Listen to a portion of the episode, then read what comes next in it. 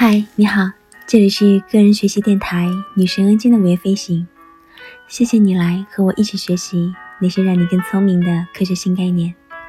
今天我们将要一起学习的是第五十八个概念——可消除性。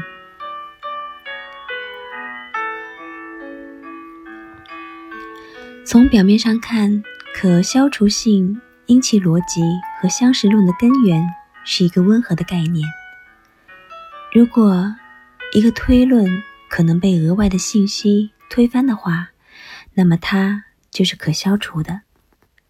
与那些彻底的演绎命题不同，消除性的推理得出的结论仍然可以被修改，无论它多么确定，都只是暂时性的。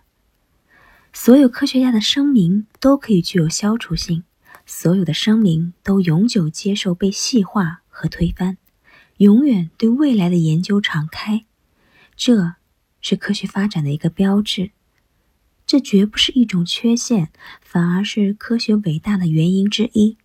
因为科学推论可以被消除，那么他们也就能够接受开发和揭示，并随着时间不断变化，最终偏离我们所钟爱的原有假设。可消除性的概念在人工特质和自然智慧当中非常有价值。无论是科学推理还是日常推理，都要接受新数据的严格考验。他们可能会推翻目前的观念。有了新的数据之后，进一步深入检查，就可能发现原来的古董可能是假的，所谓的罪魁祸首可能是一个无辜的受害者等等。应对这个不确定的世界，我们必须放弃习惯的认知系统，包括演绎和那些可消除的原有推理。如果我们意识到可消除性不是一种艺术的温和表达，而是我们对所有思想的正确态度，那它就是一个非常强大的概念。在盲目信仰和极端怀疑主义之间，有很广阔的人迹罕至的地带。不可更改的包票是愚蠢的，会在无形当中让人们放弃质疑。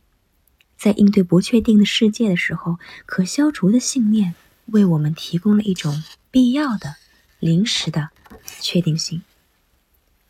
识别我们意识当中可以修正的部分，是理性讨论和进步的先决条件。不论是在科学、政治。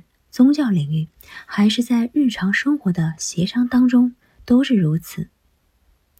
试想一下，如果我们的领导人、我们生活和工作当中的朋友和敌人，都能意识到他们的观点是可以消除的，并采取了相应的行动，这该是什么样的图景呀？